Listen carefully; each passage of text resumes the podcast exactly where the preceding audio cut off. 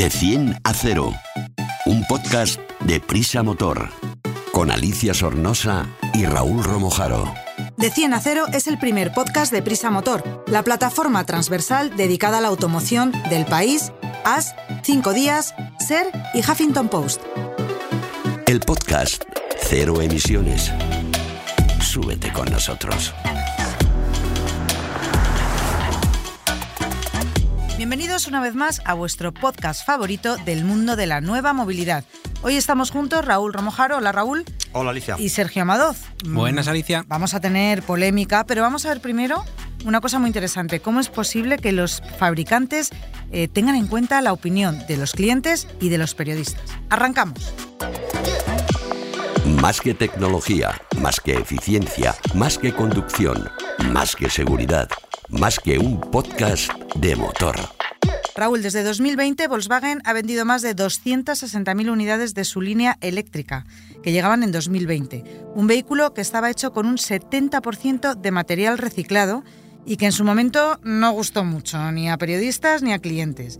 Eh, creo que era por su aspecto así plasticoso, que no le hacía mucha gracia a la gente. Y hoy llega renovado y con todo esto que lo han cambiado por la opinión eh, provocada por, por o, o emitida o volcada por periodistas y por clientes. ¿Es esto así? Sí, sí, sobre todo mm, básicamente clientes, ¿no? Los periodistas también en su momento, cuando llegó este coche al mercado, como bien dices, hace poco más de tres años, eh, pues eh, había algunos acabados que no terminaban de convencer, pero sobre todo los clientes eh, pues no entendieron bien lo que era el, el la filosofía del, del, reciclaje de los materiales. Al menos esto es lo que dicen en Volkswagen, que en esta nueva, no es una nueva generación porque el coche básicamente sigue siendo el mismo, pero lo interesante es que detalles que eh, usuarios, eh, compradores y como digo también en menor medida la prensa eh, dieron a, entender que no eran los ideales, la marca lo, han ha tenido en cuenta.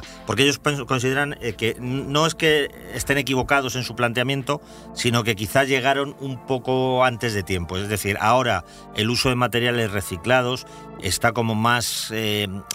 Introducido en, el, en el, la industria del automóvil y la gente lo entiende mejor. Quizá en este ID3 pues daba la impresión de ser un poco, por simplificar, cutres, ¿no? Pero lo que uh -huh. se buscaba era la máxima eficiencia también en el proceso de producción. Y entonces, ¿qué es lo que han mejorado en este nuevo ID3? ¿Cómo es? Para que ya nadie haya dicho tan plasticorro, qué cutre, mm. ¿qué, ¿qué, es lo que han hecho? Lo, lo principal está en, el, en, los acabados interiores, como, como mencionamos, con el objetivo de ofrecer una mayor sensación de calidad. Lo esencial es que las superficies del habitáculo son más suaves, acolchaditas, no tan no, duras, no, tan, no, duras. Eso, uh -huh. no tan plasticosas, aunque hay que decir que pese a todo esto que mencionamos, lo que se ha trabajado es para que se siga manteniendo hasta un 70% de su origen reciclado. Lo mismo se puede aplicar a, las molduras de las puertas. Y es verdad que con todo esto, que son pequeños detalles, matices, pero la percepción que se tiene en el coche una vez que, entras en el, habitáculo está más alineada con lo que quizá un cliente espera de un coche de la marca Volkswagen. Claro, o sea que han mejorado el tacto y, la, es. Y es lo que se llama la calidad percibida, sabes que es, es, algo que es un término que es un poco abstracto, pero en realidad es muy concreto en el sentido de decir, tú entras en un coche y tienes una percepción, una sensación que quizá no sepas definir muy bien, pero a la hora de tocar, de, de palpar, los sonidos de las cosas, es, ¿no? incluso que... los sonidos, los intermitentes, cómo suenan, todo eso genera un entorno, un ambiente que en unos coches es más agradable que en otro, ¿no? Y en este, en este caso, pues el cliente le parecía por lo que estaba pagando, que no son coches nada baratos además, les parecía que estaba un poco por debajo de las expectativas. Y Volkswagen ha hecho algo que a mí me parece que en este caso, igual que en otras ocasiones se equivocaron, como en el famoso Dieselgate, eh, que ya queda muy atrás, eh, en este caso, bueno, pues han, han, han tenido la, la honradez y han reaccionado, y han dicho, bueno, pues si esto no, no es el momento de que la gente lo asuma con naturalidad, pues esperemos a que sea más adelante y vamos a dar un pasito atrás. Esto me recuerda a un reel que ha, ha rulado mucho por Instagram de una mujer estupenda rubita que va tocando cositas uh -huh. del coche de una prestigiosa marca y que le han hecho la réplica a todos pues con el coche que tienen al lado buscarlo, buscarlo en Instagram porque os vais a reír mucho. Ah, sí, suenan es diferentes, ¿no? Claro, ella rubia estupenda le da con las uñitas a eh, la tapa de que pone la marca uh -huh. del centro de la rueda, hace y dice la marca del coche Mm. y luego llega un señor, lo hace en su En- tractor y suena.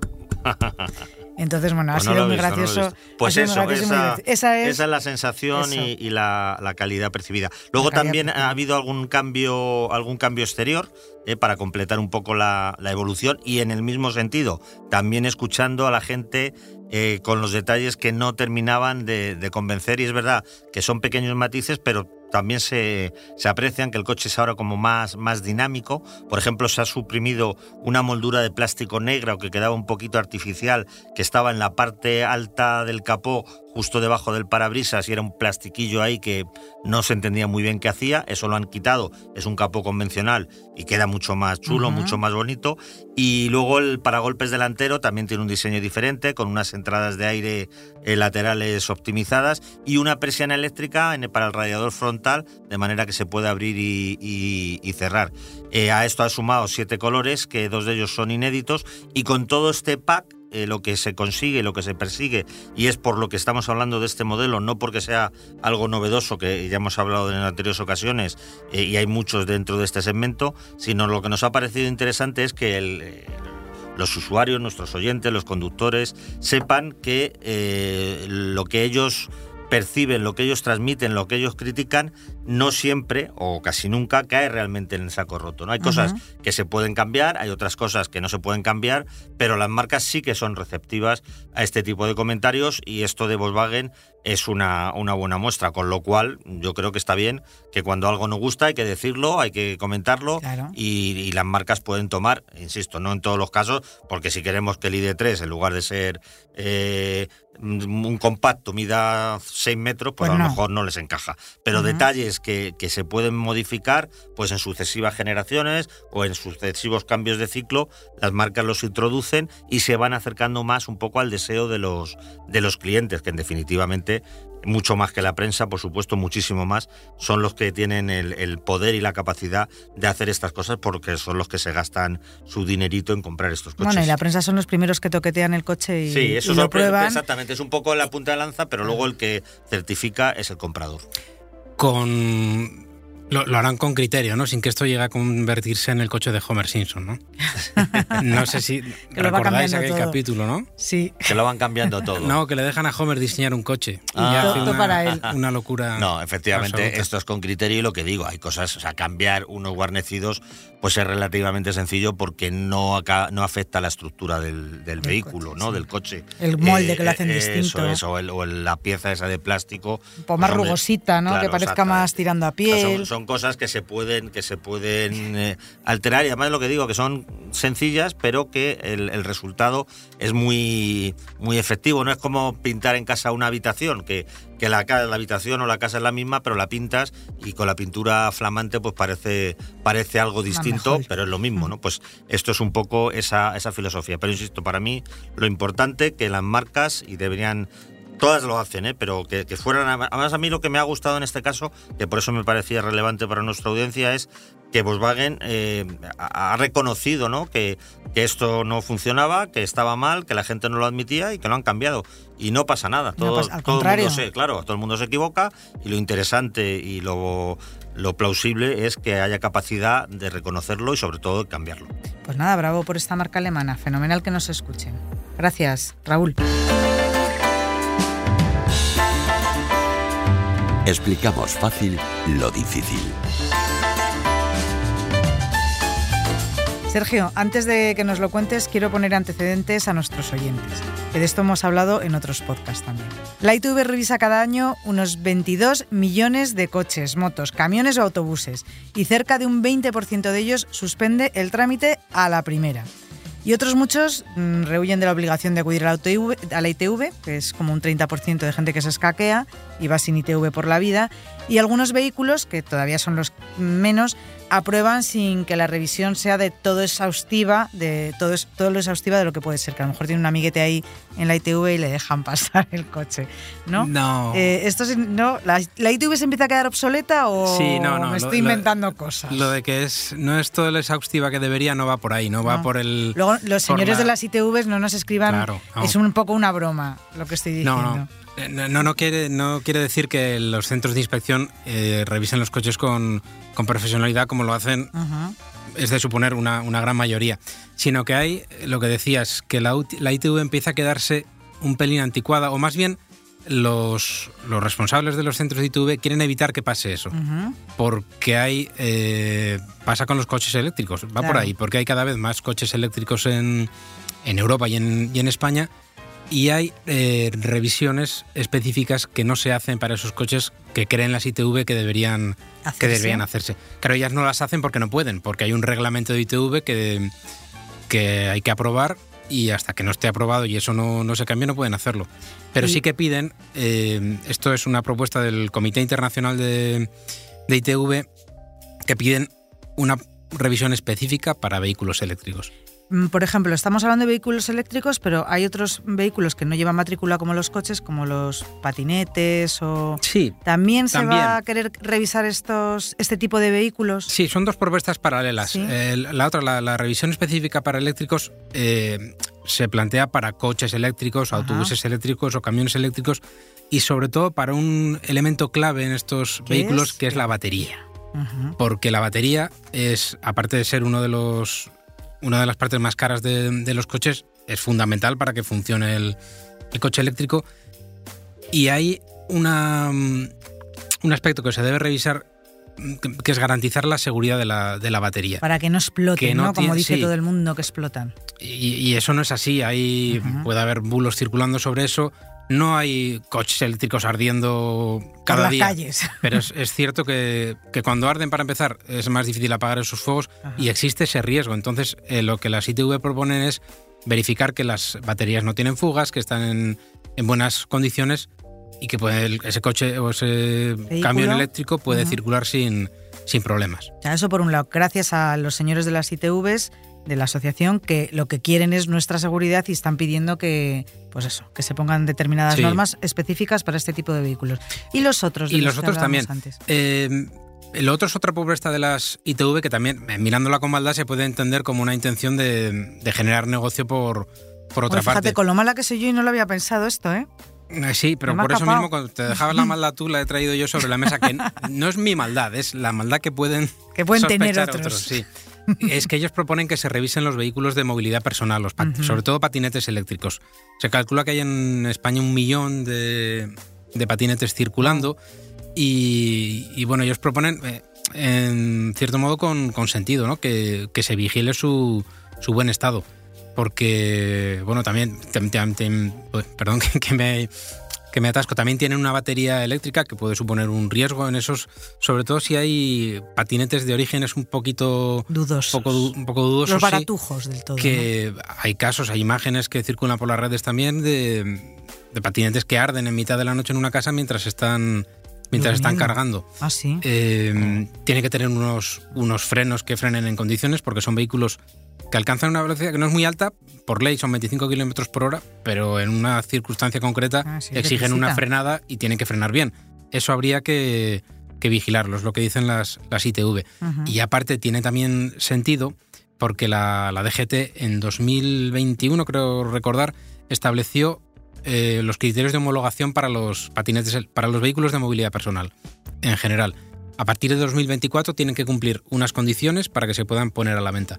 Las ITV podrían eh, certificar que los vehículos cumplen esas, Condiciones. esas condiciones. Si hay un patinete que se le ha escapado a la autoridad que está circulando sin que deba hacerlo, en la ITV podría, podría encontrarse ese vehículo ilegal. Y porque esta es otra de las cosas que te quiero preguntar. ¿Qué pasa con toda esta gente que hemos dicho que es un porcentaje que se escaquean de pasar la ITV y Mm. van tan pichis con su coche sin ITV para arriba y para abajo? Sí. ¿De qué manera se les puede pillar, por así decirlo? Pues no es fácil porque se les puede. Claro, se le A podría. no ser que les paren, no, no se sabe. Claro, tecnológicamente se les podría encontrar con facilidad porque cualquier agente lleva en su, en su tableta un dispositivo para comprobar si esa, Matrícula. esa matrícula tiene la ITV en, en vigor. Pero no es eh, sencillo hacerlo porque no hay tantos agentes que vayan constantemente con, la, Claro. con el iPad mirando los vehículos. Y las ITV lo que proponen para evitar el absentismo, que, que supera el 30%, Es que en los, mucho. sí, en los coches en particular se queda un poco por debajo, por debajo es el 27%. Ujú. De todos los coches obligados a la inspección, eh, hay un 27% que no, la han, que no lo han pasado.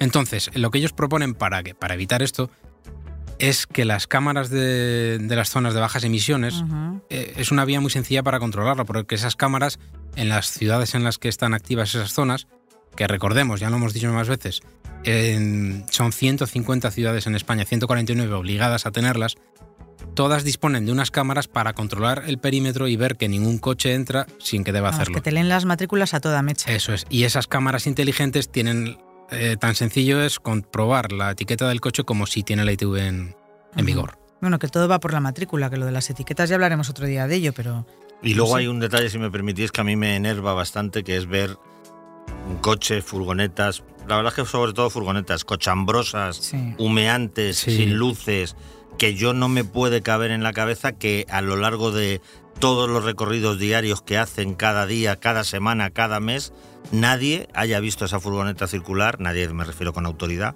la haya parado y me ha puesto el sueldo de un mes a que no tiene ITV, porque si tiene ITV Sí. eh, sería un problema incluso mayor, ¿no? Entonces, es verdad que tampoco hay tantos agentes como para esto, pero es que hay algunas que de verdad Yo me parece que- increíble que nadie Es- las, Nada, las- yo creo que pasan de todo, les ponen las multas y siguen avanzando. Bueno, no, pues se inmovilizan. Que- Claro. Mm, Se inmoviliza el vehículo. debería hacerse un, un- un vehículo sin ITV no puede circular, Claro. hay que Hay que inmovilizarlo. movilizarlo y punto, ¿no? Eh, No solo lo de, lo de los humos, pueden teclear los oyentes en el motor.com cóctel molotov ITV y encontrarán ahí Mm. Una galería de fotos que es, la verdad que es alucinante que y, y eso que es gente que ha ido a la ITV y es porque esas fotos provienen de los centros de ITV y, Ah, y se ven cosas Ese artículo lo, he visto Sí. yo en el motor.com, es muy divertido porque puedes, efectivamente, te ríes por no llorar, la gente tiene un morro que Y se eso, lo sí, lo llaman cóctel molotov porque hay muchísimos, mu- no, no- no sé qué cantidad exacta, pero muchos porque hay- había varias fotos iguales. Nosotros publicamos una, pero había más similares, que es un trapo como, Tapón. como tapón del, del, Ostras, del depósito de del gasolina. de combustible. Imagínate que prende eso, efectivamente es un cóctel molotov. pues por los aires salta. Eso, eh, cinturones de seguridad zurcidos con, con una aguja, madre. ruedas con forma de S, bueno, hay muchísimas barbaridades que se han detectado en las ITVs, más todavía las que estarán por ahí sin que se sepa. Madre mía. Bueno, pues esperemos que haya un poquito más de control sobre ese tipo de vehículos. Sergio, muchas gracias. Me voy corriendo a hacer la ITV, venga. Hala, venga, que ya tardas. Te analizamos un vehículo en de 10 a 0. Raúl, ¿qué cochecito nos traes, o cochazo, nos traes hoy para la prueba de 10 a 0? Es una mezcla casi entre lo que tú has dicho, cochecito porque no es demasiado grande, pero un cochazo porque es un BMW, Ah. es un sub, del, el modelo es el X1, el de acceso a la, a la gama de todo caminos, y la versión es la X-Drive 30E. ¿Qué caracteriza su diseño y carrocería? El X1 es un subcompacto, como te mencionaba. Eh, eh, es el X más pequeño, pero pese a ello mide 4,50 metros de, de largo. Eh, por fuera, lo que lo diferencia esta, lo que diferencia esta versión híbrida enchufable de otras mecánicas es la tapa de carga eléctrica que está ubicada en la aleta delantera izquierda, además de un- una pequeña nomenclatura, la, el típico logo que lleva en el portón.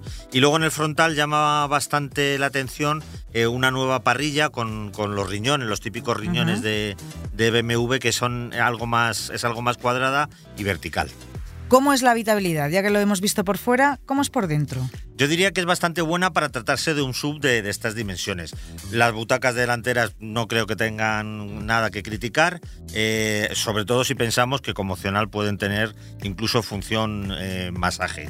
En cuanto a las traseras, cuentan con, con muy buen espacio, eh, algo menos en anchura, como suele pasar en, en coches de estas medidas, de estas dimensiones, por lo que resultan muy cómodas para, tres, para dos adultos, perdón, pero bastante menos para tres. Mm. El maletero pierde 50 litros respecto a las versiones de combustión por el tema de la, de la electrificación, pero se queda en 490 litros, 1495 si abates los asientos, que no está tampoco nada mal para un coche de, de este tamaño.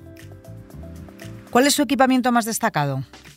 Lo primero que llama la atención al, al entrar en el, en el X1 eh, en lo que se refiere al equipamiento es el sistema multimedia, eh, que se denomina BMW Curve Display, que Mm. tiene dos pantallas digitales contiguas. Prácticamente no todo el salpicadero, pero una gran parte del salpicadero está ocupada por, por estas pantallas, que, que, que, que queda muy vistoso y además pues es muy práctico de, de utilizar. Otros detalles interesantes, pues cuenta con carga inalámbrica para móviles, eh, las molduras de entrada de acceso al habitáculo iluminadas, tapicería de cuero, faros LED y un largo etcétera de, de opciones que se puede incluso alargar más, valga la redundancia, si hablamos del equipamiento opcional.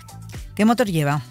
El motor de combustión es un pequeño tricilíndrico de litro y medio de cilindrada y 150 caballos. Hasta llegar a los 326 que entrega en total, eh, corresponden al motor eléctrico que está ubicado en el eje trasero y que rinde 177. Por lo tanto, al tener este motor, como decimos, en, en el eje trasero, pues la tracción es, es integral. Eh, la autonomía eléctrica teórica es de casi 90 kilómetros, que es una muy muy buena cifra, aunque la verdad es que, como decimos siempre, a la hora de la conducción eh, práctica, pues se queda no en la mitad, pero sí más cerca de los 60 que de estos 90 que homologa la marca. Eso suele pasar con todos. ¿Cuáles son sus prestaciones y consumos? Con una potencia conjunta de más de 300 caballos, no es de extrañar que catapulte sus casi 2 toneladas en el 0 a 100 kilómetros hora en 5,6 segundos, o que supere por poco, por 5 kilómetros hora, eh, los 200 de velocidad punta.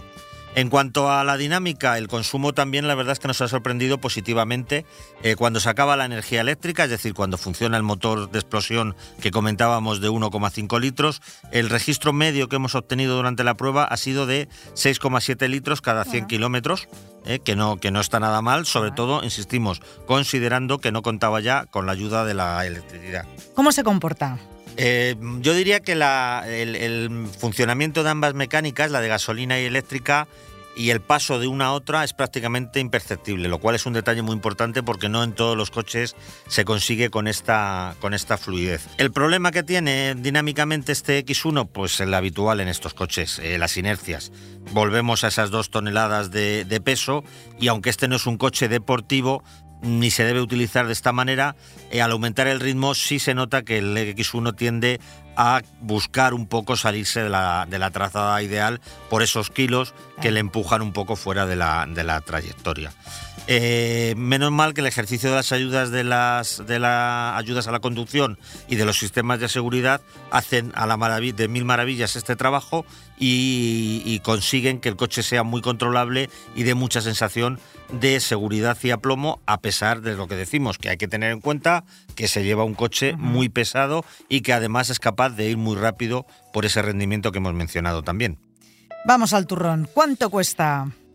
Los precios del BMW X1 arrancan en 44.000 euros, ¿eh? serían para las versiones básicas de gasolina y diésel.